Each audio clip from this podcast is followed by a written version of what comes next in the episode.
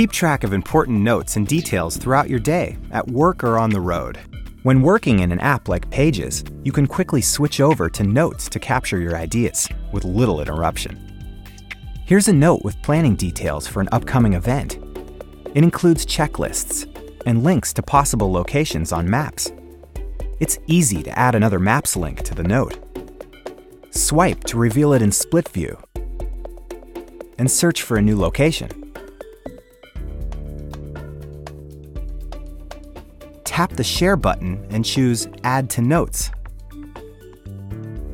You can create a new note or add it to an existing one. Tap Save and the new location is immediately added.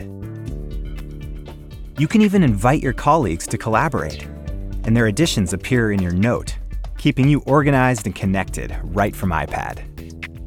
Discover more ways iPad can run your business with powerful apps from the App Store.